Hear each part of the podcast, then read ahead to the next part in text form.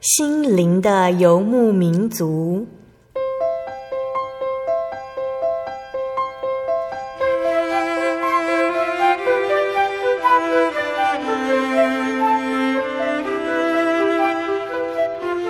在这个谁都不管谁的后现代社会里，每个人的心灵都是游牧民族。成长的过程就是寻找的过程。每一颗漂泊的心灵，其实都在寻找生命的绿洲。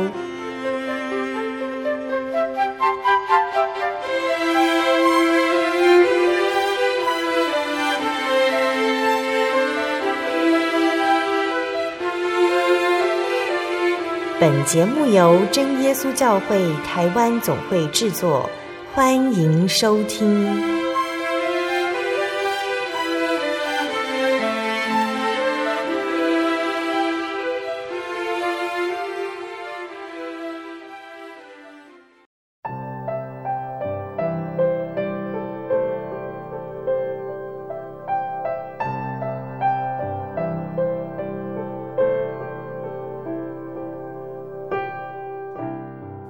所在空中的听众朋友们，大家平安，欢迎收听今天的心灵的游牧民族节目，我是贝贝。大家这个星期过得愉快吗？听众朋友们都知道哦，圣经里面充满了许多耶稣他如何爱我们的经文，但有的时候在读圣经时，却又觉得很难去察觉，或者是很容易忘记哦。那其实，如果我们试着用“我”这个字来取代经文中的“我们”，就可以更深刻的发现耶稣他对我们的爱是多么长阔高深哦。例如，我们来看圣经的约翰福音第三章十七节。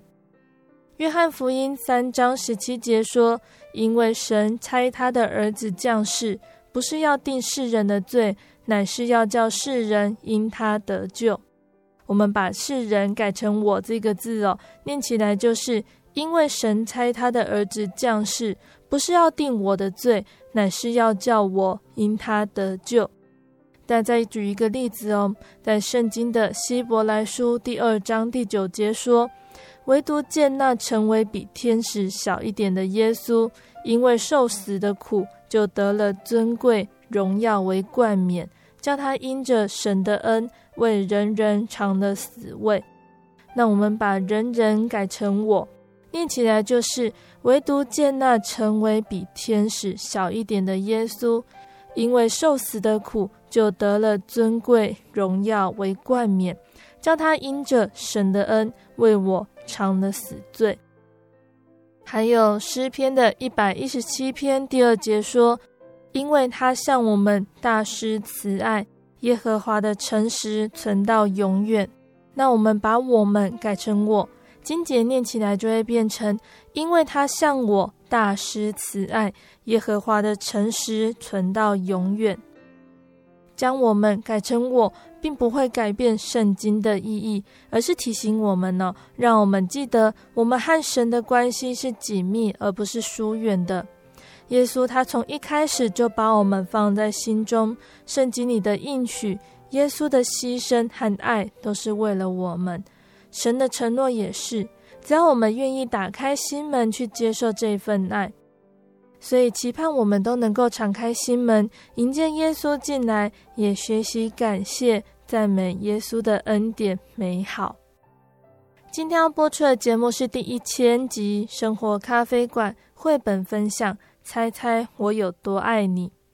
今天在节目中呢，贝贝要来跟听众朋友们分享，是由山姆·麦克布雷尼和安妮塔·杰朗创作的绘本《猜猜我有多爱你》。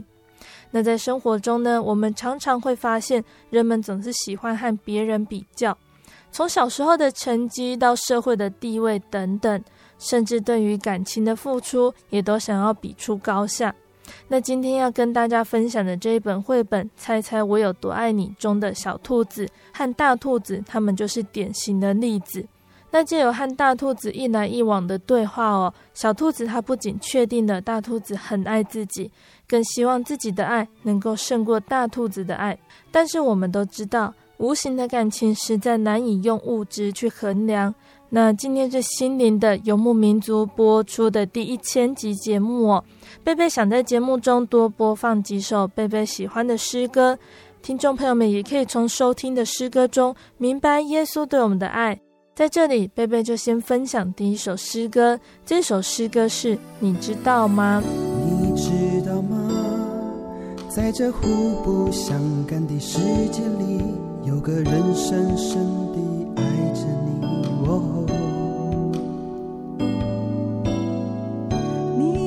了解吗？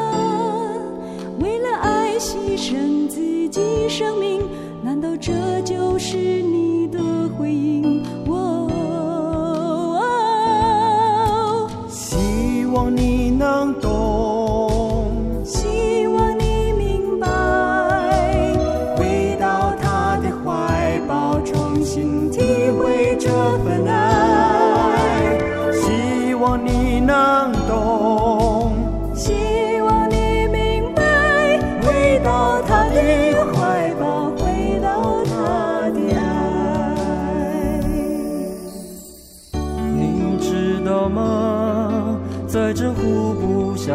的世界里，有个人深深地爱着你。哦，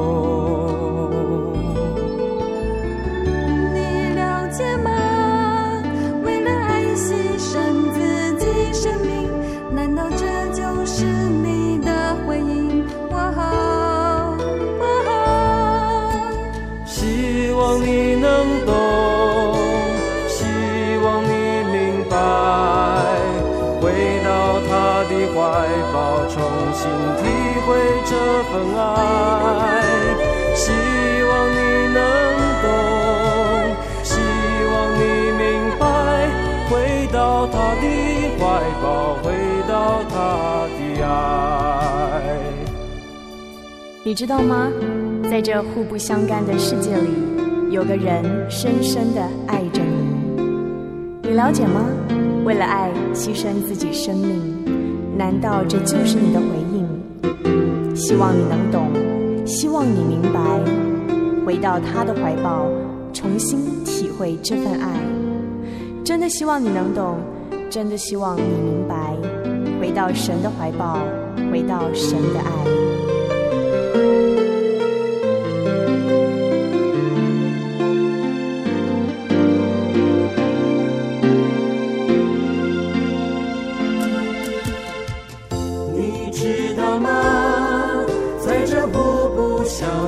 世界里有个人深深地爱着你，哦，你了解吗？为了爱牺牲自己生命，难道这就是你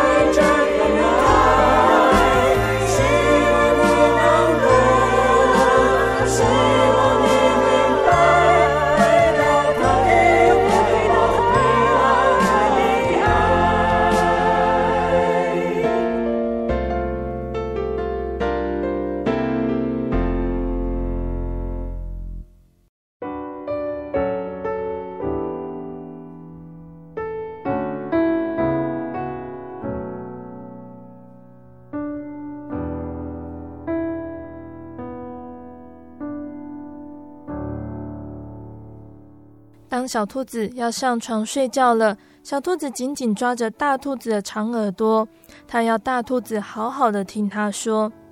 小兔子说：“猜猜我有多爱你？”大兔子说：“哦，我大概猜不出来。”小兔子它把手臂张开，开的不能再开了。小兔子说：“我爱你有这么多。”那大兔子呢？它有一双更长的手臂。大兔子把手展开了一比，说：“可是我爱你这么多。”小兔子心里想：“这个真的比我还要多。”小兔子又把它的手比向天空，它说：“我爱你，像我举得这么高，高得不能再高了。”大兔子也模仿小兔子，它把手指向天空。我爱你，像我举得这么高，高的不能再高了。”小兔子心里又想了：“这真的好高哦，希望我的手臂可以跟它一样长。”小兔子呢，它接下来又一个很好的主意，它把脚顶在树干上倒立起来了。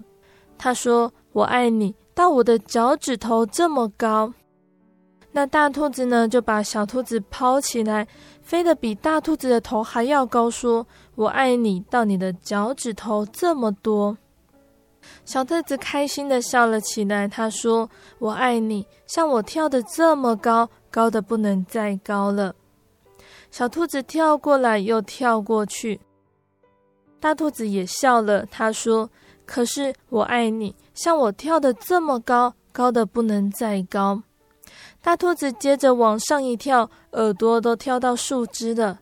小兔子心里想：“它真的跳得好高哦，真希望我也可以跳得像它一样高。”小兔子大叫：“我爱你！”一直到过了小路，在远远的河那一边。大兔子说：“我爱你，一直到过了小河，越过山的那一边。”小兔子想：“那真的好远哦。”它开始困了，想不出来。小兔子看着树丛后面那一大片的黑夜，没有任何东西比天空更远的了。小兔子闭上眼睛，它说：“我爱你，从这里一直到月亮。”大兔子说：“哦。”这么远，那真的是非常远，非常的远。大兔子轻轻把小兔子放在叶子铺成的床上，低下头来亲亲它，祝它晚安。然后大兔子躺在小兔子的旁边，小声的微笑着说：“我爱你，从这里一直到月亮，再绕回来。”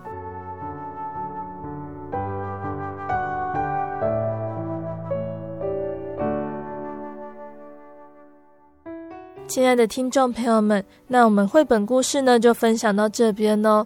这本绘本故事哦比较短，但是贝贝很想分享这本故事呢来跟听众朋友们分享。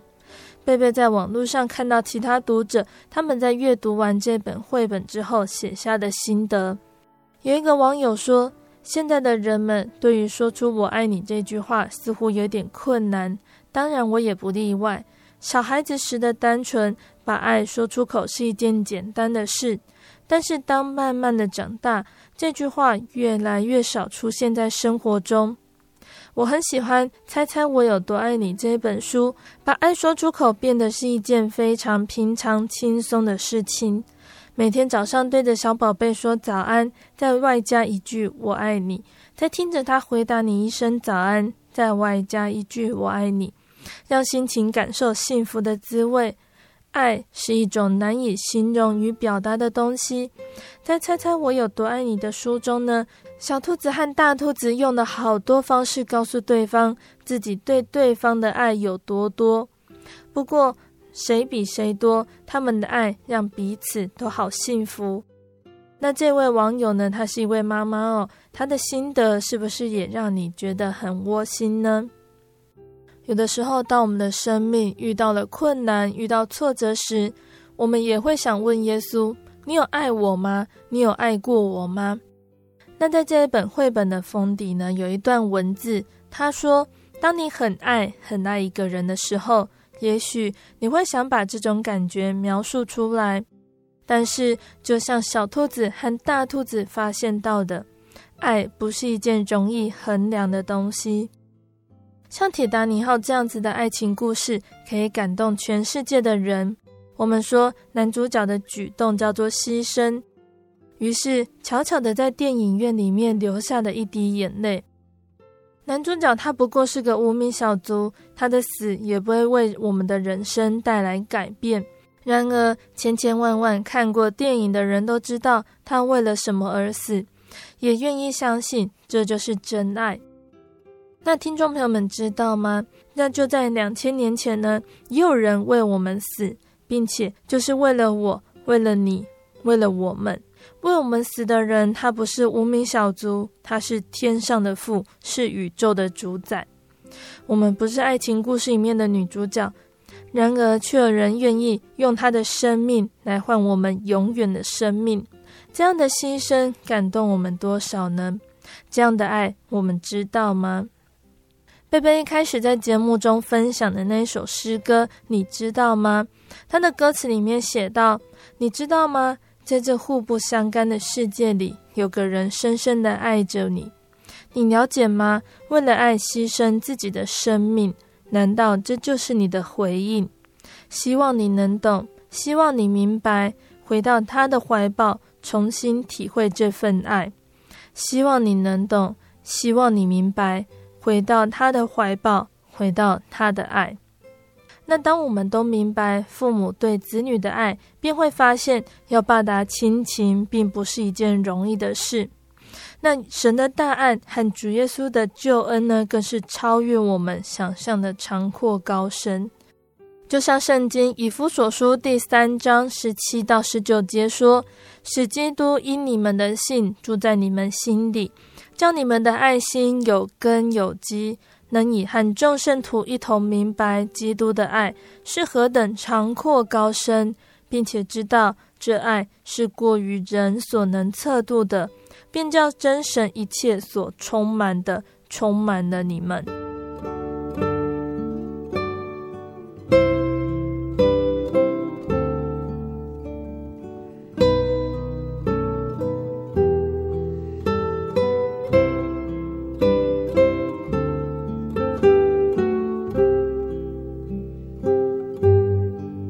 的始祖违背了神的命令，被逐出乐园，丧失了灵命，本来是绝望哦。但是神有丰盛的慈爱怜悯，他不愿意人类从此灭绝，于是安排了救恩。那这份爱呢，就是照着所定的日期而实现。因为这份爱，我们得蒙拯救，恢复灵命，原来就是在神创造世界以来所预定的。就像圣经上说。曾从创立世界以前，在基督里拣选了我们，使我们在他面前成为圣洁，无有瑕疵。又因爱我们，就按着自己旨意所喜悦的预定了我们，借着耶稣基督得儿子的名分，使他荣耀的恩典得着称赞。这恩典是他在爱子里所赐给我们的。我们借着耶稣的血得蒙救赎，过犯得以赦免。都是照他丰盛的恩典，这个恩典呢，是神他用诸般智慧聪明，充充足足的赏给我们的，都是照他所预定的美意，叫我们知道他旨意的奥秘，要照所安排的，在日期满足的时候，使天上地上一切所有的，都在基督里面归于一。由此可知呢，主耶稣的爱，他是从亘古到永远，没有人能够测度他的长度。基督耶稣呢，他已经定义爱世间属于自己的人，就爱他们到底。凡靠着耶稣到真神面前的人呢，耶稣他都拯救到底，因为他就是长远活着替人们祈求。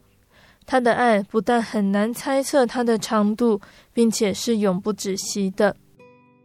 保罗他在圣经的罗马书五章五到九节这里说：“所赐给我们的圣灵，将神的灵浇灌在我们的心里，因我们还软弱的时候，基督就按着所定的日期为罪人死，为一人死是少有的，为人人死或者有敢做的，唯有基督在我们还做罪人的时候为我们死，神的爱就在此向我们显明了。”现在我们既靠着他的血称义，就更要借着他免去神的愤怒。从经节里面呢，我们看到哦，为敬爱的人呢而死呢是难能可贵的，但是呢终究是不多哦。那为仁人义士来舍身的更是少有哦。那为罪有应得的人而捐躯呢，却是从来没有听过的。当我们面对恶人，我们有机会可以报仇的时候，一定是咬牙切齿，恨不得将所有的痛苦都加在敌人的身上。只有主耶稣挺身为普天下的罪人代受苦刑，死于十字架上。主耶稣他在极痛苦中，仍然不忘记为那些把他杀害的无知世人呢，向神祷告，请求赦罪哟。主耶稣对我们世人的爱真的是难以衡量的。那当我们现在患难痛苦之中呢，其实我们只要想到主耶稣他对我们的恩典，他给予我们的救恩，我们就会明白，其实我们所受的苦一点都比不上耶稣。我们所受的苦，耶稣他都知道，而我们更应该靠耶稣，在患难、在考验中站起来，靠着主耶稣的恩典来喜乐，来胜过一切的痛苦患难。那当我们体会到神的恩典，主耶稣的爱激励我们。耶稣他为众人舍己，我们应当为主而活。那现在呢，贝贝要再来播放一首诗歌，和听众朋友们分享。这首诗歌叫做《因主爱而感动》。很爱耶稣，很爱耶稣，他的慈爱怜悯让我深深感动，全能的主。力量的主，我需要你帮助，快伸出你的手，牵着我，让我感受你温暖，抱着我，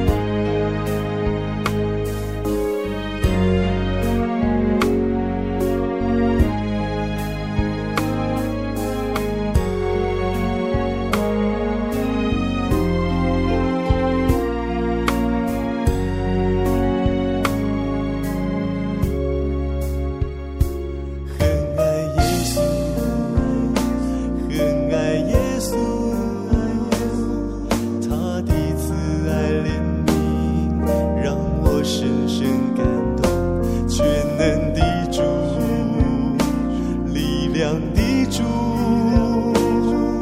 我需要你帮助，快伸。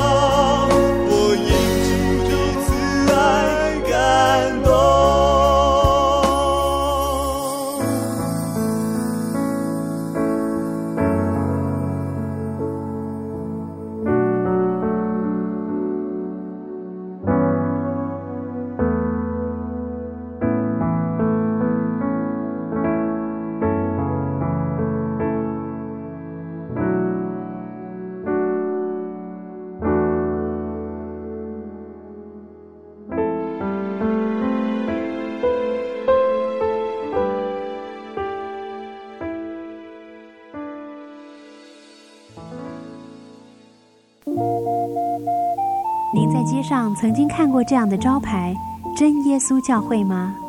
也许您很想，但是却不好意思进来看看。其实我们真的非常欢迎您。下次当您再路过真耶稣教会时，欢迎您进来与我们同享神的恩典。真耶稣教会，台中邮政六十六至二十一信箱，欢迎来信，愿您平安。我对圣经的道理好有兴趣哦，可是又不知道怎么入门哎。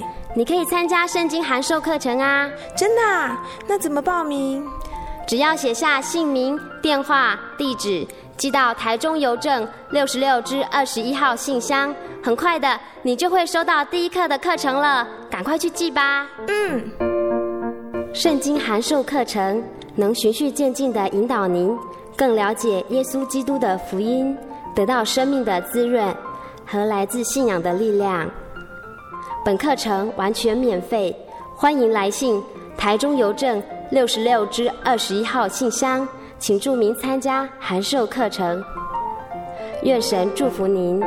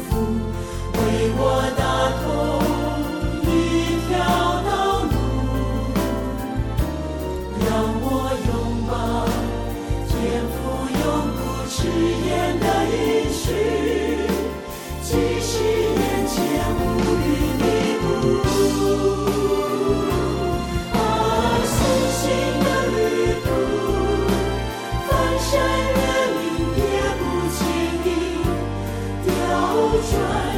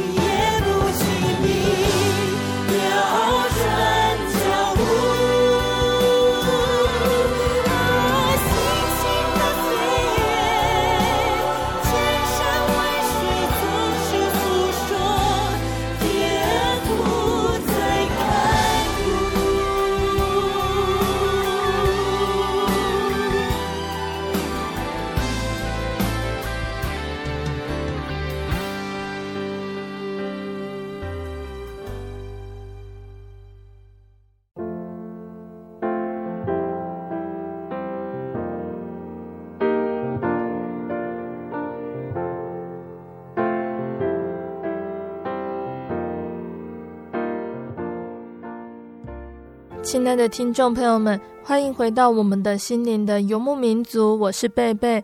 今天播出的节目是第一千集《生活咖啡馆》绘本分享。猜猜我有多爱你？节目的上半段呢，贝贝跟听众朋友们分享的一本叫做《猜猜我有多爱你》的绘本故事。借由这本绘本，希望我们都能够明白耶稣对我们的爱，细数主在我们身上的恩典。主在我们身上给予许多的记号和故事，唯有仔细体会主恩的人，才会知道一切都有神的预备。而我们更应该将这份爱传扬给更多需要帮助的人，分享这份恩典和爱，我们就会知道，在得到和付出之间，我们会更加明白耶稣的爱是多么宝贵深刻。在节目的下半段呢，贝贝还要继续来跟听众朋友们分享一个圣经故事，欢迎大家收听节目哦。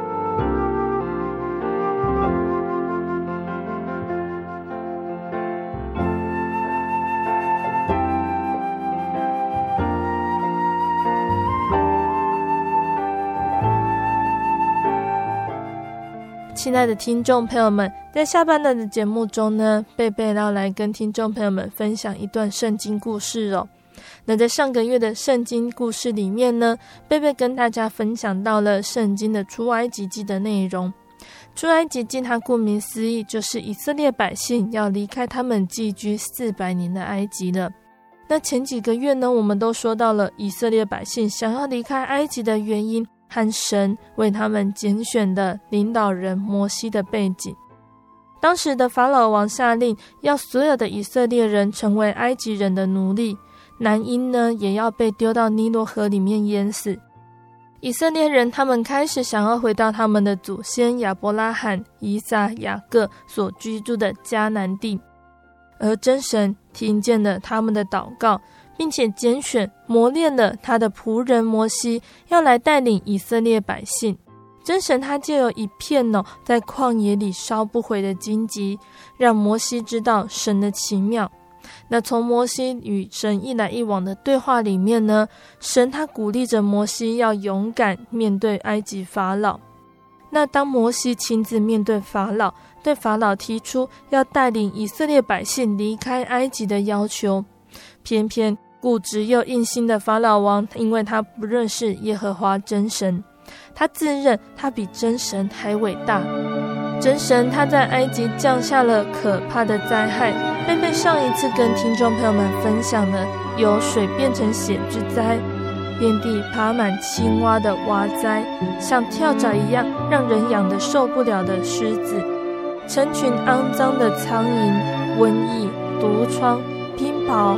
蝗虫和第九个遍地黑暗的九个灾害哟。今天的节目要来说到最后一个灾害了。到底法老王他会愿意让以色列人离开埃及吗？我们一起来聆听接下来的故事哦。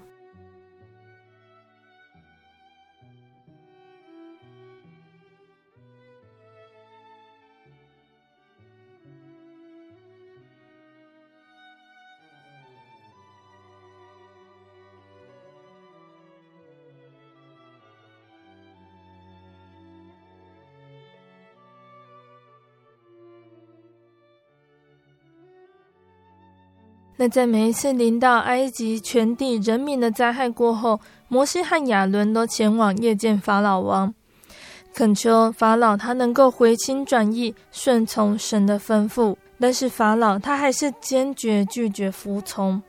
那在神降下第九个惩罚，整整三天，埃及全国都面临黑暗之后，埃及法老王却恼羞成怒了。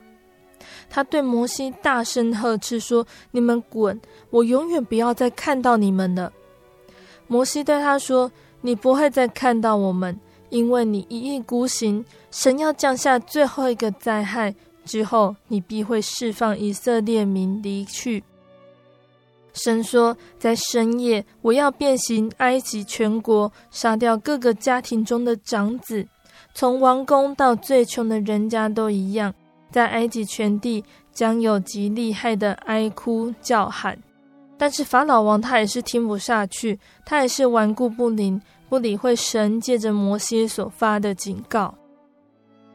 神告诉摩西，在这一个最后及最厉害的一次灾害中，以色列人他们必定会受到保护，正如他们在其他的灾害中平安度过一样。但是这一次，以色列民他们必须听从神借着摩西给予他们的指示。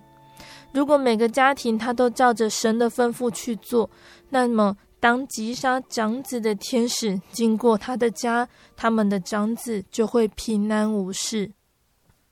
摩西呢，他就再一次召集以色列的众长老来。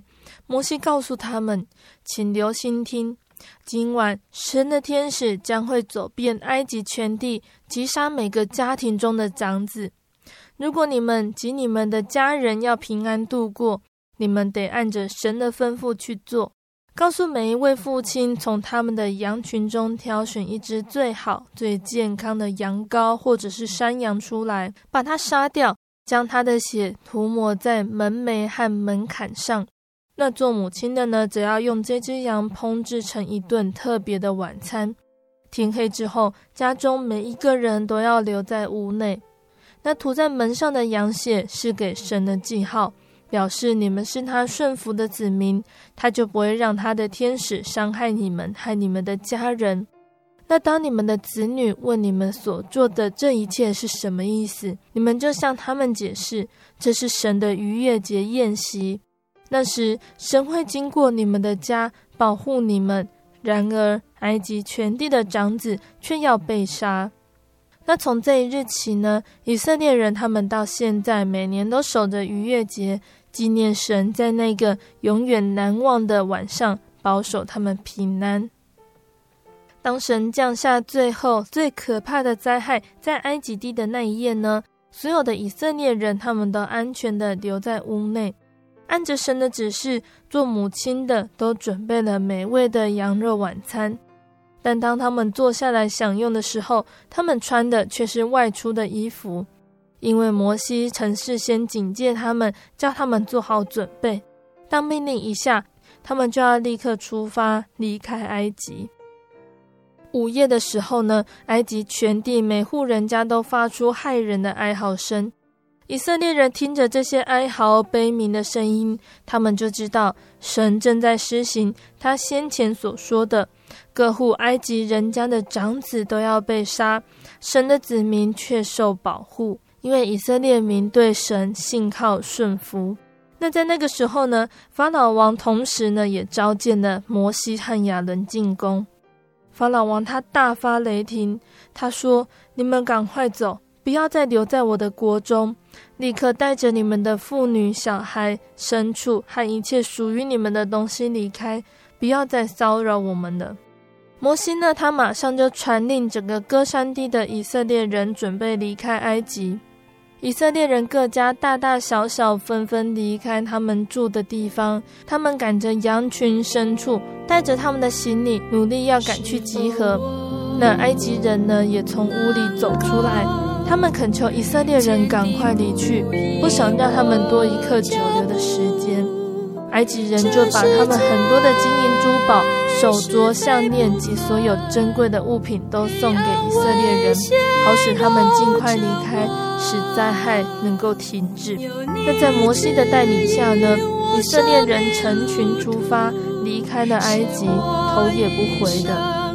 最后，神的应许应验了，以色列人他们是永远与埃及说再见了。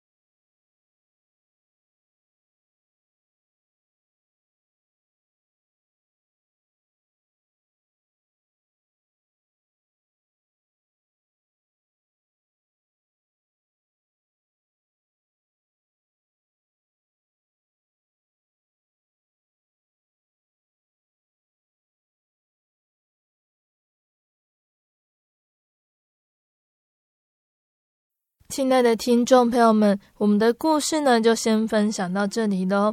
在故事之后，我们聆听的音乐呢是《牵我手，伴我走》这首诗歌，相信大家都很喜欢这首诗歌哦。这首诗歌就像我们刚刚聆听的故事一样，进入了圣经的出埃及记，我们看着神如何照顾摩西，栽培他，直到摩西站在法老王面前。神借着摩西的手，将要救出在埃及受苦四百年的以色列人。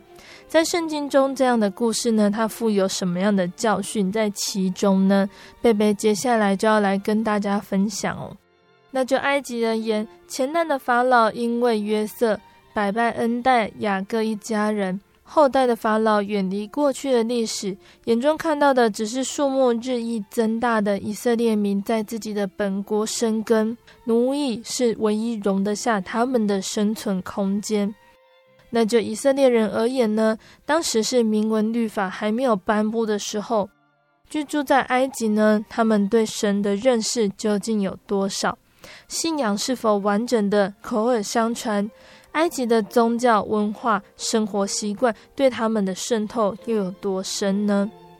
以色列民他们是从埃及的兰塞起行往苏哥去，除了妇女、孩子，步行的男人约有六十万。以色列人居住在埃及地总共有四百三十年。正满了四百三十年的那一天，耶和华的军队都从埃及地出来了。这夜是耶和华的夜。因为耶和华领他们出了埃及，那当以色列人他们要离开他们住了四百三十年的地方，那他们在收拾行李呢，想必也是非常的慌乱哦。那听众朋友们，我们可以自己想想哦。那像我们自己从小住的地方，有的人住了十年，住了二十年，有人住了三十年、五十年。累积了多少的家具、书本、衣服，还有无法分类、舍不得扔掉的纪念性的东西？如果我们必须在几天之内来搬离这个家，我们应该如何着手打包行李呢？那我们就可以想象到，哦，以色列人他们在埃及地总共住了四百三十年，安家落户，繁衍了数十代人，他们所聚集的财物、家当、牲口就不知道多少了。那在埃及遍地哀嚎的长子之灾之后，法老他终于允诺以色列人离开他的管辖，去迦南地敬拜耶和华真神。那在这仓皇之间呢，数以百万的人马呢就积极的上路了。虽然埃及人给了他们金器、银器还有衣服，但是以色列人他们被催逼离开埃及，不能单言。所以，除了必须的日用品之外呢，想必他们舍弃了家中大部分的东西，无论多么喜欢或者是用得如何习惯的东西，都只能抛下了。而以色列人他们这一趟连根拔起的远行哦，目的是要离开拜偶像的埃及，去迦南地来侍奉真神耶和华。那我们可以想想哦，我们今天为了信仰或侍奉神的缘故，我们多少呢也会面临到必须舍弃所爱的收藏，甚至是放弃久居的窝而离乡背井，或者是个人的名声地位、物质享受、安逸的生活的景况。那如果我们舍不得松开双手所抓满的属世财物、名位等等，我们的心里总是被今生的思虑盘踞，而将会逐渐远离神和教会。那就会像是一个溺水的人，他不愿意抛弃身上的贵重财物，那终究将要被这些财物的重量而拉入水中沉没了。所以在奔走天国路的旅程中，必要时呢，我们得果决地舍弃阻碍我们前进的，或大或小，有形或无形的财物。就像是以色列人，他们出埃及，他们的行装要简便，并且不能单言，也不能回头。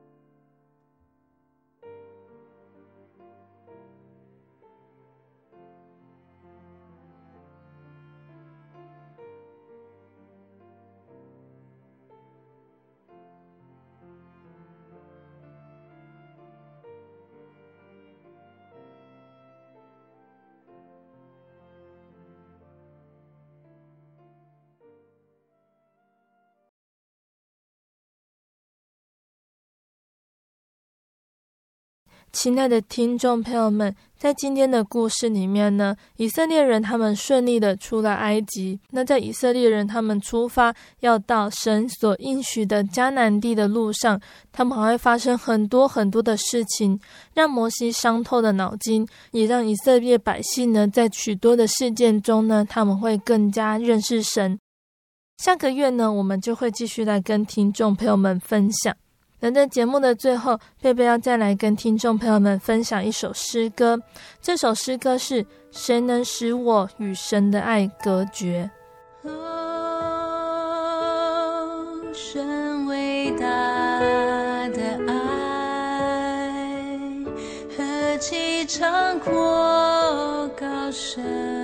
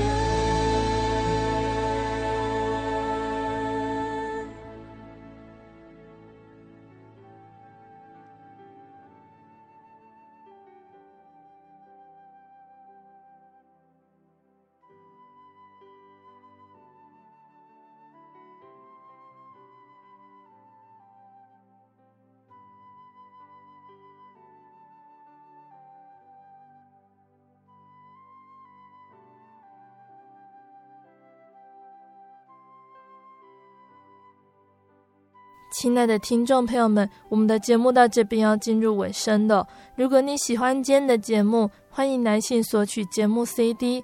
如果你在收听节目之后，想要更了解真耶稣教会和圣经道理，欢迎来信索取圣经函授课程。来信都请寄到台中邮政六十六至二十一号信箱，台中邮政六十六至二十一号信箱，或是传真零四。二二四三六九六八零四二二四三六九六八，听众朋友们呢，也可以到你家附近的真耶稣教会认识耶稣，可以上网搜寻喜信网络家庭网站，查询家里附近的真耶稣教会的聚会时间地址，或者是智慧型手机下载“我要去教会”这个 APP，就可以找到邻近的真耶稣教会。诚挚的欢迎听众朋友们都能够来到真耶稣教会参加聚会，一起共享主耶稣的恩典。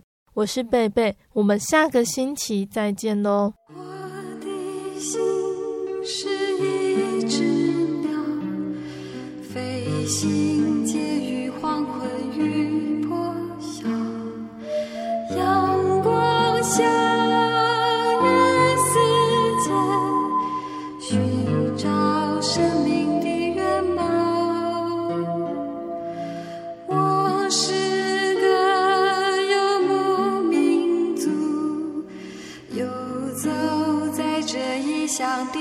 笑